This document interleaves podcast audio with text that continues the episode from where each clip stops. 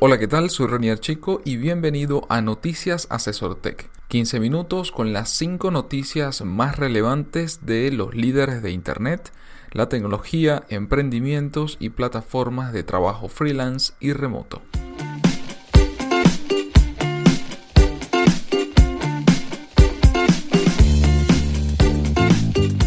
Cada lunes, Félix Bolívar y mi persona te comentaremos la información más relevante para que inicies la semana con buenas noticias.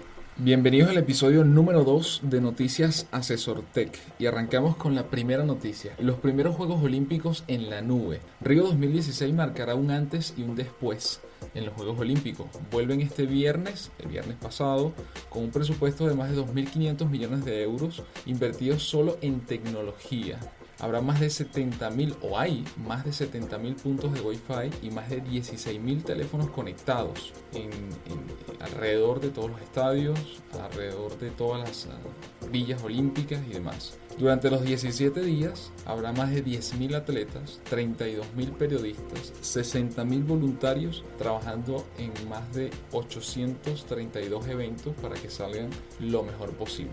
A nivel tecnológico es importante destacar las 3.500 personas de la empresa Telecos Atos, que es el socio tecnológico del Comité Olímpico Internacional desde el 2001. Ellos llevan trabajando cuatro años ya y el objetivo es dar un paso más en Río 2016. Incluso su director de operaciones, eh, declaró, abre comillas, así como en Londres 2012 los juegos fueron juegos de la revolución móvil, los Ríos 2016 serán los juegos de la revolución digital. La directiva comenta además que la principal novedad es la integración del sistema cloud que ya fue probado en los juegos de Sochi 2014 y en este caso la consolidación de la nube en el entorno olímpico que ha catapultado la excelencia operacional, en este caso de los Juegos Olímpicos en Río 2016. Es impresionante el, el despliegue tecnológico que está ocurriendo en este momento en Río y una de la información eh, de, la nota de prensa que declara la directora de Atos señala que estos juegos coinciden con la eclosión de las cuatro grandes paradigmas de la tecnología de la información en este momento. La nube, el Big Data, la movilidad y las redes sociales. Está también el tema de, de la transmisión que está haciendo Claro Sports de totalmente en la nube y pues en vivo allí y con repeticiones ver cada uno de los eventos deportivos de, las Olimpiadas de Río. Exactamente, sí, de verdad que el despliegue es, increíble, es impresionante todo lo que, lo que está ocurriendo, cómo está presente la tecnología en cada una de las disciplinas y cada vez son, es más precisa, es, es más cercana y, da, creo yo, una mejor experiencia al momento de uno disfrutar de cada una de esas disciplinas que se están desarrollando, en este caso, eh, en esta edición de Río 2016. Creo que le faltó al Claro en la transmisión, fue agregarle Chromecast, el cast, porque no lo puedes pasar al televisor. Bueno, ese, es un detalle seguramente a tomar en cuenta para otras ediciones deportivas porque ciertamente ellos están transmitiendo y ojo, cabe destacar que la aplicación eh, oficial de las Olimpiadas. Me parece, me parece muy buena, está súper interactiva y, y, bueno, para las personas que tienen Android en su smartphone, tienen allí integrado en el Google Now toda la información que va saliendo casi minuto a minuto por países, por disciplinas, tiene los horarios, el clima de, la ciudad donde se está desarrollando, todos los detalles, de verdad que es súper interesante. Y bueno, les invito es a que disfruten los Juegos Olímpicos, que le saquen el máximo a, a la tecnología y, bueno, apoyen a la selección de, su país de origen. En este caso, esperemos que Latinoamérica se quede con la mayor cantidad de medallas que pueda, aunque podamos. Eh, ojalá, ojalá. Bien, pasamos a la segunda noticia. Eso tiene que ver con el juego Pokémon Go, que lo hemos visto recientemente bastante nombrado en varios medios y bueno, parte de esa revolución allí es con todo el tema de la experiencia que produce el juego para las personas que lo habían visto la, el anime anteriormente. O que hemos visto el anime anterior. Eh, cuatro oportunidades de negocio que queremos comentar aquí del juego. Es, la primera es, por ejemplo, un módulo que ellos comercializan que es para atraer Pokémones a tu negocio y pagas por hora para que atraigas obviamente a los jugadores y que vengan a consumir pizza, hamburguesas o lo que sea en tu negocio. Eh, la segunda es, tiene que ver con los gimnasios Pokémon. Al igual que en la, la serie, hay gimnasios para entrenamiento de Pokémon, que están autorizados obviamente por, por Nintendo. Otra es la venta de libros, por supuesto, a través de Amazon y de entrenamientos, tips, este, trucos, etcétera. Está muy popularizado. Y la otra es venta de publicidad relacionada con todo lo que es el tema de Pokémon.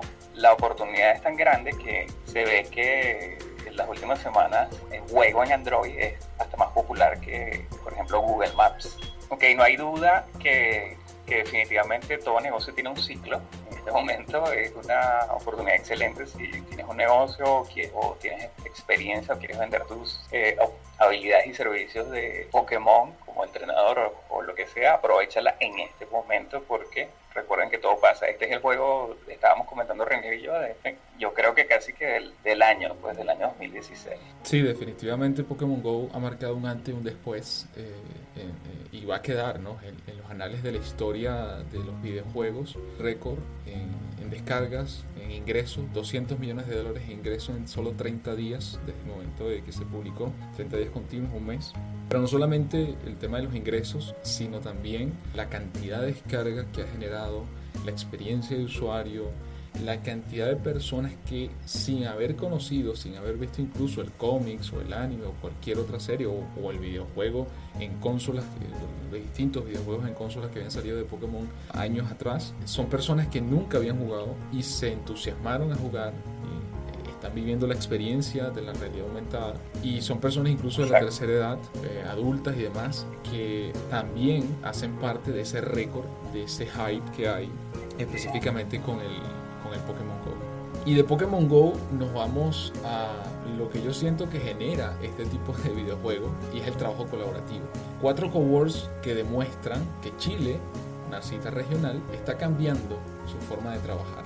El trabajo de oficina suele percibirse para muchos como un cúmulo de momentos estresantes, pero sentarse frente a un computador en un cubículo personal sin mucho espacio para momentos de relajo o distracción, con compañeros que solo quieren caerle bien al jefe con labores que consumen varias horas del día, hace años que dejó de ser una alternativa de trabajo. Poco a poco van ganando la cancha las empresas que buscan que sus colaboradores disfruten trabajando en espacios amplios, sin muchas divisiones, zonas para la distensión, con sillones, con mesas de juego y flexibilidad de horarios. Los coworks son espacios compartidos por diferentes emprendedores o empresas pequeñas y medianas que se caracterizan por ser o por tener salones de mesa grandes donde cualquiera puede llegar y sentarse donde sea y trabajar. Además existen actividades en común como almuerzos, desayunos, asados y ciclos de cine para fomentar la esencia de este sistema de trabajo. Es decir, conocer el resto de las personas y sus proyectos. ¿Para qué? Para opinar y aportar sobre ellos. En palabras simples, la lógica es un proyecto puede potenciar con conocimiento y con experiencia al resto de los emprendedores. Específicamente en Chile, la tendencia llegó en 2011 y en este año se, fueron, se fundaron perdón, eh, tres cowork. Luego el fenómeno explotó y así como en el resto del mundo creció muy rápido. Para mediados de 2015, según un estudio que se realizó en el país, en todo Chile hay más de 30 coworks y 15 de ellos están en la capital, en Santiago de Chile. También una variante del coworking es el tema de co-living, que, que, es básicamente que convierte el mismo, ese mismo ambiente de trabajo, le da alojamiento a los emprendedores para que de una vez estén en el sitio que quieran. Es como el trabajo y se puede decir entre comillas hotel, un sitio para, para tu permanecer. Yo vi algunos en, en Bogotá en, Caracas no, creo que no hay co-living, sí hay coworking. Creo que van a seguir aumentando la cantidad de coworks, no solamente en Santiago de Chile, o en Chile más bien, sino en toda Latinoamérica. La otra nota reciente es la adquisición de Solar City por parte de, de Tesla por un monto de la absorción, por un monto de 2.6 billones de dólares. ¿Qué consecuencias tiene esto? Bueno, según palabras del mismo CEO, eh, Musk trae sinergias para ambas empresas. Eh, esto es muy natural porque sabemos que estas compañías tienen foco en energías limpias, solar, electricidad, eh, autos eléctricos, paneles solares, baterías recargables y todo esto trae definitivamente una oferta conjunta que es muy atractiva y que de manera muy hábil combinarla en una sola compañía es, trae definitivamente ahorros y trae eh, beneficios tanto para la empresa como para los futuros, bueno, los actuales y futuros consumidores de todos esos productos que existen. Okay, otra, como, como ya comentamos, otro de, las, de los atractivos es el ahorro de costos que ambas compañías van a tener y que bueno que se estima que va a ser alrededor de 150 millones de dólares al año para por solamente el hecho de combinar las eh, fuerzas de ventas de ambas compañías. Sí, qué interesante eh, esta absorción. Creo que creo que no es una sorpresa que Elon Elon Musk, el, mejor conocido como el Tony Stark de la vida real, fue uno de los fundadores de SolarCity hace unos cuantos años atrás y fue el que incluso buscó a los inversionistas en aquel momento, los reunió y, logró sacar la compañía e incluso todavía se mantiene, bueno, ahora con estos cambios, quizás cambiará la figura, pero se mantenía siempre dentro de la junta directiva de la empresa. ¿no? Y SolarCity, bueno, siempre junto con otra empresa que creo que es China, son las dos líderes del mercado en cuanto a paneles solares. ¿no? Esta, esta absorción, bueno, denota los aspectos, la oferta que tú mencionabas hace un momento, pero también, por otro lado, se piensa, si uno piensa un poco a cinco años en adelante, eh, el futuro, es el monopolio que está teniendo eh, la empresa Tesla en cuanto a baterías, eh, el liderazgo en, autos eléctricos y ahora se le suma Solar City con paneles solares que complementan muy bien el, almacenamiento de energía en las baterías para hogar que ya Tesla presentó hace más de un año. Entonces es interesante la oferta, quizás verla con detenimiento más adelante, a ver cómo se desenvuelve a través del tiempo y qué implicaciones trae eso para, para el resto de los usuarios, ¿no? donde en este caso los mercados más importantes siempre va a ser Estados Unidos, donde se inicia, luego la expansión hacia Reino Unido y eh, así hacia el resto de Europa y, Asia. Exacto, y con el tema de, de, lo que viene todavía más ahorros por el, cuando dentro de unos años terminada la Gigafactory, Bien, nos vamos con la última noticia de hoy y esta noticia viene de la mano de Google. No sucedió esta semana, incluso ya tiene varios días que, ocurrió, pero me gustaría traer la colación porque tiene que ver con Latinoamérica y creo que es un estímulo muy importante para todos aquellos investigadores científicos, toda nuestra Latinoamérica. Y es que Google premia los trabajos de investigación en seis países latinoamericanos. La gigante de Internet Google anunció los 24 trabajos vencedores de los premios de investigación en América Latina, entre los que se encuentran 48 investigadores de Argentina, Brasil, México, Chile, Colombia y Perú. Los 48 ganadores de este año son investigadores de la Universidad Nacional Autónoma de México, el Instituto Tecnológico de Monterrey, la Universidad de Buenos Aires, la Universidad de Chile, la Colombiana Universidad de los Andes y la Universidad Peruana Cayetano Heredia un dato súper importante, y es que el comité evaluador revisó 473 propuestas provenientes de instituciones de toda la región, cifra un 57% superior a la recibida el año pasado, cosa que es muy positiva y la idea es que eso siga aumentando. Y el fondo para los premios también se duplicó.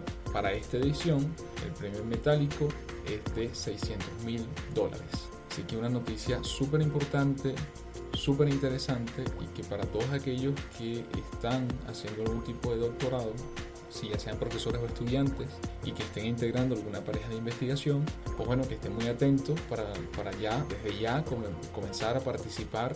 Claro, y también ojalá que esos problemas que se plantean dentro de los estudios que hacen y que participan en ese evento, que, que apliquen a, realidades de nuestro, de nuestro lado del, del, continente. Sí, correcto. Yo siento que esa es la idea y como lo hemos comentado en, en otros podcasts y, en las noticias, nuestra intención como siempre es que todas las noticias que les comentemos estén enfocadas de alguna manera en nuestra región, que impulsen el trabajo de, de innovación, de tecnología, de investigación científica y de tantas otras áreas que necesitan ser cada vez más desarrolladas, más eh, fomentadas y masificadas en toda la región para, como lo he comentado en otros artículos, dejemos de ser solo la materia prima del mundo y nos convirtamos en una región que también es referente en innovación, en desarrollo, en atención al cliente y en investigación científica y que eso impacte no solamente en nuestra región, sino el resto del planeta.